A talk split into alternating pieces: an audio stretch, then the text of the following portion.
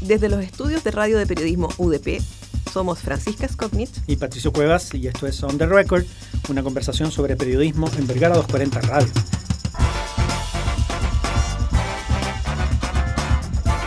Para celebrar el tercer aniversario de Vergara 240, hemos preparado un capítulo especial de On the Record, el programa de Vergara 240 Radio, donde te contamos cómo se hace el periodismo por dentro en la voz de los reporteros que lo confeccionan. En los dos primeros capítulos abordamos un tema complejo para los medios de comunicación, los abusos sexuales.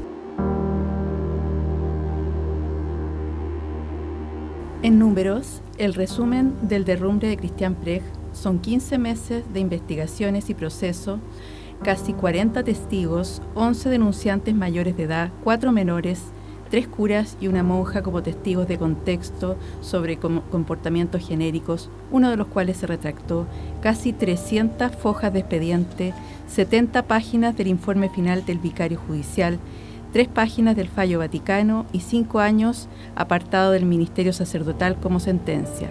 77 años tendrá el sacerdote en diciembre del 2007 cuando termine su castigo. Los números marcan un epílogo trágico para el sacerdote, que en sus décadas de gloria sacó de sus casillas a un dictador por su defensa de los perseguidos y se hizo imprescindible para cuatro cardenales. Su aureola, la estatura moral que llegó a tener, ya no lo corona. Vivir el resto de su vida despojado de esa aura es su castigo.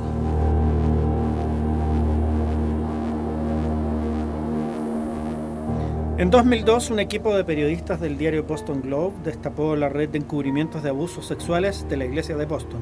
Obtuvieron el Pulitzer y se transformaron en protagonistas de la película Spotlight. Gatillaron además una ola de denuncias contra sacerdotes en todo el mundo. Chile no es la excepción. En las últimas semanas, el Ministerio Público ha realizado múltiples allanamientos a las oficinas de la Iglesia Católica chilena y el cardenal Ricardo Sati está citado a declarar como inculpado al menos 158 religiosos católicos han sido investigados en el país. Uno de ellos es Cristian Preg, el vicario de la Solidaridad. La académica de periodismo de P. Andrea Lagos realizó una larga investigación sobre Precht que publicó el año pasado bajo el nombre Las culpas del vicario, un libro del CIPUDP cuya lectura abrió este segmento. Días después de que grabamos esta conversación, el Vaticano sorprendió al anunciar que Cristian Preg había perdido el estado clerical una decisión que, según el comunicado de la Iglesia, es inapelable, pero que de todas formas la defensa del sacerdote espera invalidar. La dura sanción puede ser leída como una señal del Vaticano ante los escándalos de abusos sexuales por parte de sacerdotes que se multiplican en todo el mundo y particularmente en Chile. El día que me traigan una prueba contra el obispo Barros, ahí voy a hablar. No hay una sola prueba en contra. Todo es calumnia. El cardenal Ricardo Stati fue citado por la Fiscalía Regional de Rancagua para declarar en calidad de imputado por la eventual responsabilidad que podría caberle en el delito de encubrimiento. El arzobispado de Santiago resolvió enviar al Vaticano los resultados de la investigación previa en contra del ex vicario para la solidaridad, Cristian Precht, por posibles abusos contra menores. Miguel Ortega me empezó a tocar el cuerpo eh, bajando sus manos y eh, obviamente eh, me sentí muy, muy incómodo mientras observaba a Cristian Precht. Hoy está con nosotros Andrea para conversar sobre PREG y el rol de la prensa en la crisis de los abusos de la Iglesia. Bienvenida, Andrea. Buenas. Buenas, buenos días. O buenos días, o lo que sea. lo que sea para, esta, para quien está escuchando. Em, nuestra, la primera pregunta es, eh, ¿por qué Cristian Precht? ¿Y cómo se desata el interés por él como una figura, como un personaje? Porque yo creo que de, de todos los potenciales seres elegibles para investigar, él es uno de los que concentra las mayores eh, contradicciones. Él fue una persona que en los 70 y 80 fue un defensor de los derechos humanos, fue un héroe de la Iglesia Católica, fue un enviado del cardenal. Mucha gente dejó de morir o dejó de ser torturada o pudo salir del país gracias a que él lideró la Vicaría de la Solidaridad. Después eh, pasó mucho tiempo en el cual él debió haber sido obispo, incluso arzobispo, y nunca llegó a serlo. Eh, era uno de los más reputados e influyentes eh, vicarios de, todo tipo, porque tuvo varias vicarías. Y de repente sale de Chile, vuelve a Chile y el 2011 explota una, una acusación, una denuncia en el arzobispado de Santiago que eh, en el fondo de, la cual se deducen otros abusos a menores y empieza un, largo eh, de dos años más o menos, eh, una investigación solamente eclesiástica eh, que termina con su sentencia de cinco años de apartamiento del ministerio sacerdotal.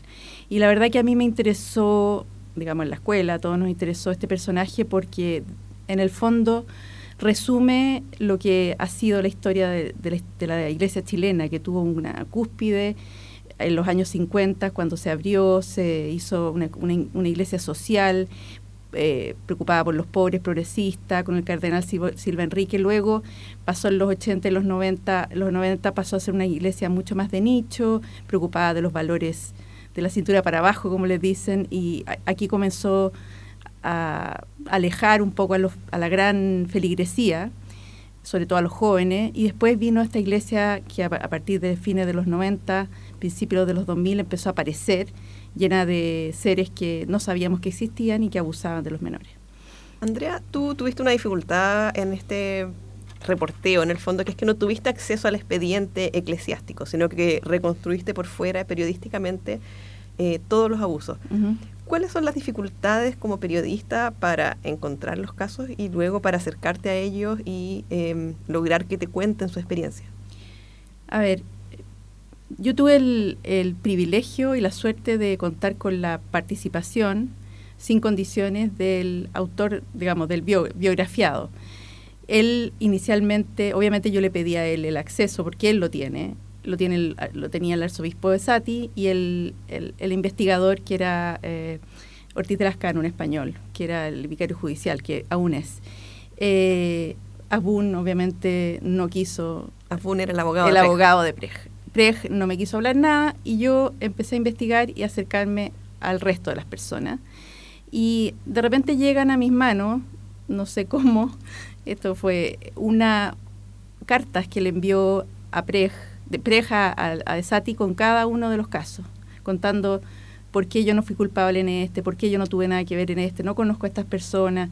Entonces, a partir de esas tres cartas que constaté que eran válidas, empecé a hablar con gente que tuvo acceso, que no las puedo nombrar, al, al, expediente. y además eh, contrastar cada opinión, eh, digamos, cada personaje, lo empecé a llamar. Eh, otro personaje había aparecido antes, porque hubo mucho en torno a, un colegio en el cual, eh, al cual estuvo muy cercano por, por Miguel Ortega, que era su gran amigo sacerdote. Entonces, en torno al seminario menor se empezaron a pasar el dato que yo estaba escribiendo el libro y empezaron a acercarse. Eh, y ahí me empezaron a contar, algunos en on, otros en off. Hay uno que me llamó mucho la atención que fue en on. Eh, y en el fondo fueron dos fórmulas de, de dos a propósito de, las cartas y de, este loop que se forma en torno al seminario menor, yo empecé a juntar nombres y los nombres que no estaban por el seminario menor, no los contacté, los empecé a llamar a propósito de ver los nombres de ellos, muchos de los cuales no denunciaron a Prej y están ahí. Hay un golpe en tu libro que creo que es el más como contingente, ¿no? Hoy. Em, y es que tú descubriste que el consejo que el vicario judicial le dio a Sati para el castigo de Prej era mucho más alto que el que Esati finalmente tomó. Eh, era de por vida, entiendo yo, el fin de sacerdote, y Esati decidió darle solo cinco años, que se cumplieron en diciembre pasado. Eh, a la luz de los acontecimientos que han pasado ahora, que tienen que ver con Esati acusado de encubrimiento de otros casos, eh, y Prej nuevamente envuelto en unas nuevas acusaciones con casos distintos a este. ¿Cómo, ves la actuación de Sati eh, en todos los temas de abusos sexuales? A ver, el, en, al menos en este caso, Sati antes de cometer esa, dar esa opinión que fue ratificatoria de una pena menor, que la voy a explicar ya, él desatendió dos denuncias de menores eh, que recibió en su escritorio y las dejó pasar durante meses hasta que explotó otro caso que hizo que el, caso se hiciera conocido y empezaron a llegar. Eh, entonces ya en, este episodio pre habían dos ocultamientos de, de, Sati. O sea, a mí no me extraña nada lo que está pasando ahora. Que a, Sati era la persona que le llegaba al menos, incluso de, lugares que no eran Santiago, el Gran Santiago, donde él era arzobispo, cartas con denuncia. Y él desatendía muchas de ellas. Después, cuando el vicario judicial em, recomienda cinco años, eh, perdón, recomienda eh, una pena divinis porque hubo abuso de menores, ya con que haya abuso de un menor, es, corresponde esa pena. Eh, Sati no es capaz de llevarla a cabo por la, por la importancia eh, que tenía Prej y la gran reputación, no fue capaz. y otra cosa que ahora he estado reporteando porque vamos no sé si se puede decir, pero vamos a sacar una segunda edición del libro. Eh, lo que está pasando ahora con Prej es aún más grave para él en términos eclesiásticos al menos. Eh, él antes pudo zafar, porque no zafar, pero tener una pena más o menos soportable, entre comillas, porque no tenía eh, historia previa, antecedente, tenía una historia limpia. Hoy ya tiene un castigo. Reincidente. sería un reincidente. Entonces, lo más posible es que si se llega a probar, que al parecer ya va adelantada la prueba porque se fue al Vaticano su, todo su antecedente, eh, él sería, no puedo adelantarlo, pero quizás sería, quedaría fuera del misterio sacerdotal forever. Es lógico pensar, eh, Andrea, que dada la revelación que ha hecho una investigación judicial en Estados Unidos con un Estado entero, eh, revelando una cantidad masiva de denuncias, que no son solamente denuncias de ahora, sino de muchos años. O sea, de hecho, en los testimonios de, esa, de esas fojas, que son miles de páginas, hay testimonios de personas de 70, 80 años que han sido abusadas eh, cuando eran niños. Y de la cantidad de sacerdotes que podrían estar involucrados, eh, vastamente. Eh, yo creo que una de, las, una de las cuestiones que está aquí y que son cada vez más corrientes de ver es la transversalidad de, estos delitos en, distintos, eh, en distintos lugares de la Iglesia Católica. Em, y, es em, eh, de, la misma forma es como se configura, de la manera que uno se entera, parcialmente probablemente, pero de la manera que se entera, sobre todo estos últimos seis meses, a propósito de la visita de Francisco en enero, em, la transversalidad que tienen los delitos de los, de los sacerdotes. Eh, hablemos de delitos, básicamente, que es un abuso sexual lo que también hace pensar que hay mucho por descubrir, probablemente, a propósito de ese funcionamiento y también a propósito de lo que tú describías respecto de la actitud que tiene Sati, a propósito de esas denuncias. No sabemos, no tenemos un catastro completo todavía, a pesar de, que se conocen muchas cosas, probablemente haya muchas por descubrir aún. Lo más triste es que yo creo que los que vamos van a ser el descubrimiento de todo lo que ha realmente ocurrió no va, no va a ser la iglesia, va a ser la justicia civil. Eh, ya el Ministerio Público eh, nombró fiscales en todas las regiones, entonces esa capacidad y esa lejanía para lograr eh, descubrir lo que pasó la tiene más la digamos la justicia civil que la justicia eclesiástica, que además es una justicia muy poco clara, porque la hace una persona, una persona en general decide, una persona decide a quién llamar. Por ejemplo, yo supe que Prej, ahora que terminó su proceso de investigación previa, nunca se enteró hasta que llegó a Roma. O sea, no hay notificaciones. Eh, es, la justicia civil tiene más recursos y yo creo que va a tener más incidencia en, en, que se encuentren culpables y en que se llegue a la verdad, que finalmente no sé si va a haber mucha posibilidad de, hay muchos de los sacerdotes que ya se murieron, hay las víctimas en general que han vivas, pero si hay alguien que va a poder hacer algo, yo creo que es la justicia civil en Chile. Da la impresión que hasta ahora, cuando uno mira todos los casos, tanto el de Pensilvania como en todo el mundo, en general la Iglesia ha tendido a encubrir estos casos más que a sancionarlos. Em, por primera vez en Chile se está viendo una decisión de la justicia penal, em, de la Fiscalía en este caso en realidad, eh, de saltarse como cierta protección que tenía la iglesia siempre amparada como en el secreto sacerdotal, secreto de confesión, etcétera.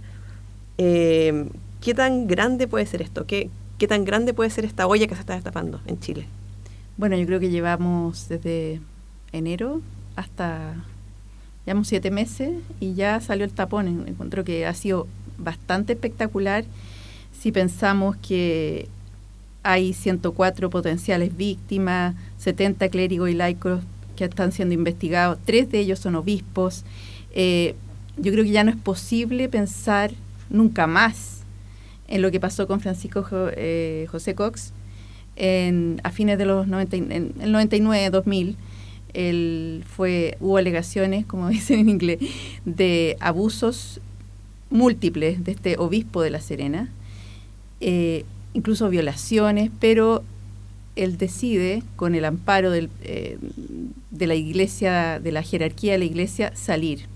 Y amparado por el cardenal Errázuri en ese tiempo. Sale, se va de Chile, está en un monasterio en Alemania y nunca, eh, nunca más volvió a Chile a ningún otro país, no puede salir porque lo aprenden, eh, para enfrentar a la justicia por lo, las barbaridades que hizo. Eso no es posible. Yo creo que si tú me preguntas si eso va a volver a pasar o si hay posibilidad de que, de que conductas como esas sean admisibles, yo creo que no. Y si llegan a ocurrir, creo que la iglesia va camino a, desaparecer.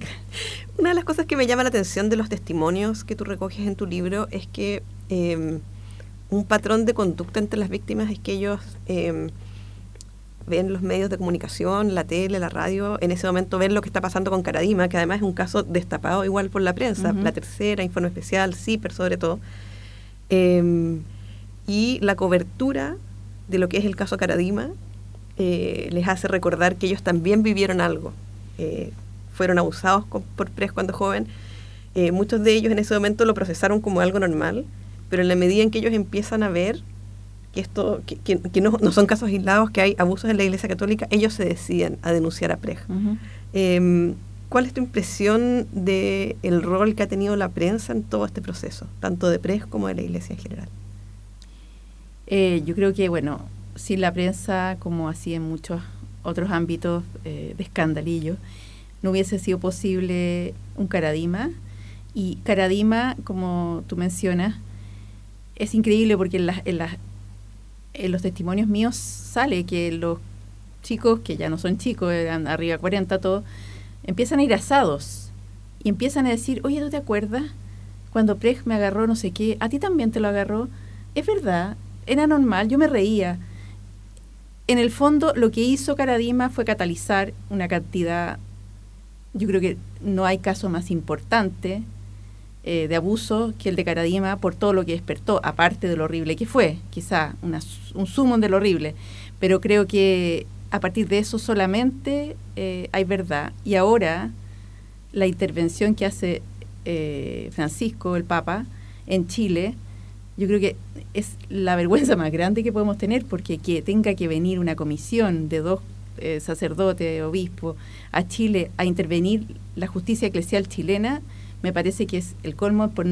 eso significa que claramente tenían que renunciar los treinta y tantos obispos porque no pudieron hacer, no supieron hacer nada. Eh, sin la prensa nada de esto hubiese sido posible porque tampoco hubiesen seguido el escándalo de Barros en, en, las, en Osorno, tampoco le hubieran dado voz a las víctimas de Caradima y de Barros. Eh, sin la prensa todo estaría igual.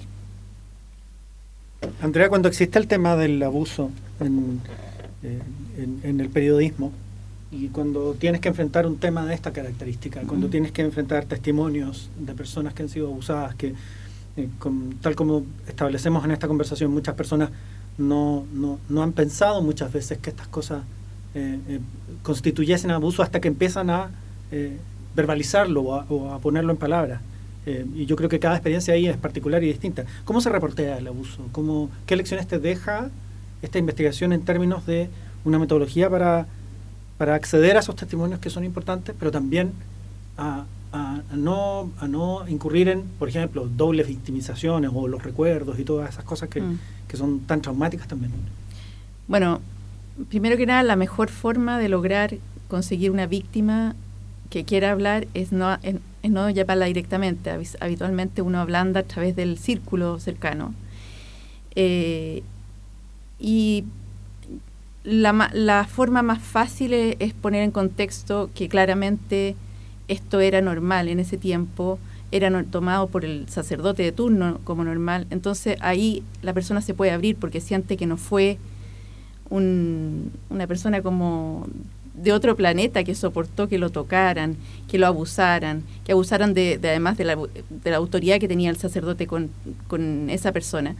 Eh, yo creo que la, la única forma es generar, además requiere múltiples llamados, me acuerdo que una, una de las víctimas la llamé una vez, me junté con esa persona eh, y al año recién quiso hablar conmigo y eso fue por teléfono solamente. Eh, generar confianza es muy difícil y, y, la verdad que cuando yo empiezo a mencionar, sabes que yo tengo esta cantidad de testimonio, el tuyo sería uno más y sería, eso te da confianza porque no eres el único negrito de Harvard en el fondo. Eh, eso te ayuda, te ayuda a tener como un colchón. Eso. En el fondo, lo que tú estás mencionando es que muchos de ellos se sienten culpables de alguna forma y el sentir que no son los únicos los, eh, los transforma, se dan cuenta de que fueron víctimas. Claro, que no son, ellos se sienten sucios y, y no quieren mostrar esa suciedad y no quieren que su, sobre todo sus familias, sus mujeres, sus hijos y sus madres o padres se enteren que ellos fueron abusados. Y eso es lo que más les complica porque ellos sienten que fueron indignos, fueron sucios, aceptaron cochinadas, entre comillas, y no, no quisieran que nadie cercano se enterara de eso. En cualquier relación humana eh, está esa contextualización de poder poner en palabras algo y compartirlo, te, saca el peso de encima también. O sea, en, el fondo, si uno vive con algo, eh, algo que te entristece o algo que te ha hecho daño, y no hablas acerca de eso o no has tenido la posibilidad de eh, compartir esa experiencia, el daño se va haciendo mucho más, mucho más dramático dentro de tu... O sea, toma un lugar en tu vida que, que yo creo que es bastante más dañino que eh, tener la oportunidad de sacarlo, digamos. Y eso, mm. eh, por supuesto, en la medida que las personas tengan una buena contención, es posible de hacer. Y, y, eso, y eso también en términos de los abusos, yo me imagino que es aplicable también para cualquier aspecto de la vida en cual hayan sido pérdidas, tristezas o traumas. Tiene que ver también con eso, de tratar de, de sacar algo que tenéis dentro, eh, que tiene que ver con, la condición humana, básicamente. No, quedarte con lo que tienes adentro. Hay un, eh, uno de los, eh, de los testimonios de víctimas que me dio su nombre Eduardo Salinas, que trágicamente además se le había muerto un hijo entre medio. Entonces, después de que ocurrió esto, que prestó testimonio, y él estaba menos afectado por lo que le ocurrió a él, porque era un cabro que venía de población, estaba más acostumbrado a la rudeza, como haberse callado ante lo que observó o lo que creyó que estaba pasando con sus compañeros, que eran las mismas cosas, con estos curas. Él cuando llora delante mío, era, es cuando él me dice, yo no fui capaz de ver, no fui capaz de parar, no fui capaz de preguntar. Que un poco prestarse a lo que estaba haciendo la autoridad, los curas con ellos.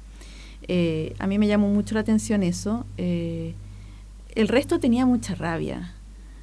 Tenía mucha rabia, tenía mucha, encontraban que además los curas, o este cura al menos, eh, hacía cosas que eran impensables, eh, que les daban trago, que estaban con trago delante de ellos, que les prestaban autos cuando ellos ni siquiera podían manejar, que, bueno, aparte que les daban besos, que los tocaban, pero había como un, un grupo, una forma de acoger a estos cabros en torno al colegio que era, era como totalmente inadecuada y ellos ahora recién se dan cuenta porque ven que tienen hijos y que nunca les gustaría que sus hijos vivieran lo mismo. ¿Uno podría pensar que hay una cultura sexual dentro de la Iglesia Católica? Digo, eh, de las personas yo creo que consagradas, digamos. Yo creo que hubo. Bueno, hay, hay una cultura sexual en el término que ellos tienen sexualidad y no existe celibato, entonces no existe forma de, de vivir la sexualidad de alguna manera sana, pero eh, existió una forma de, de hacerse, de, de, vivir la sexualidad de una forma insana, eh, por lo mismo. Y, y, era muy común. En los, en los seminarios, con los cabros que venían entrando, entre ellos, que ya eran gente mayor de edad, entonces no había problema, se supone. Pero en el fondo igual están en pecado, entre comillas, entonces ¿para qué entran? Eh, sí, yo creo que hubo un espacio, al menos hasta ahora, muy grande para vivirlo. Y una negligencia dejarlo a cargo de niños, ¿no? Sí. Desde ese punto de vista, ¿cómo has visto tú el rol de Francisco? Eh, defendió mucho a un encubridor, que fue el obispo Barro, y que encubrió los eh, excesos de Caradima, del cual fue testigo. Y se demoró mucho, muchos meses, él dice, porque le ocultaron información o porque lo mal informaron el nuncio y obispos chilenos, eh, y a él le costó mucho entrar, y ahora bueno, después de que hace un reto y una autoafirmación de, o sea, se, se culpa a sí mismo, reconoce, pide perdón, eh, hace que la Conferencia Episcopal de Chile pida perdón 20 veces, porque ya yo creo que los chilenos estamos un poco aburridos de que nos pidan perdón.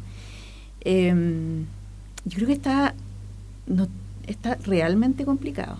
O sea, en Chile no tiene quien asuma la dirigencia, digamos, la, los obispados, porque cada sacerdote al cual él piensa que podría ser candidato a ser obispo, eh, esa persona no acepta o tiene temor de estar cercano a algún caso que no escuchó o que sin querer, pensando que sin querer, eh, ocultó o no atendió a una persona, entonces no tiene, está en, en, Chile al menos, que yo, el caso que conozco más, está sin salida. Yo siento que la iglesia está está empantanada y Francisco no ha sabido en este momento ver cómo lograr levantar esta iglesia y por lo menos tener líderes dentro de la iglesia que sean líderes limpios.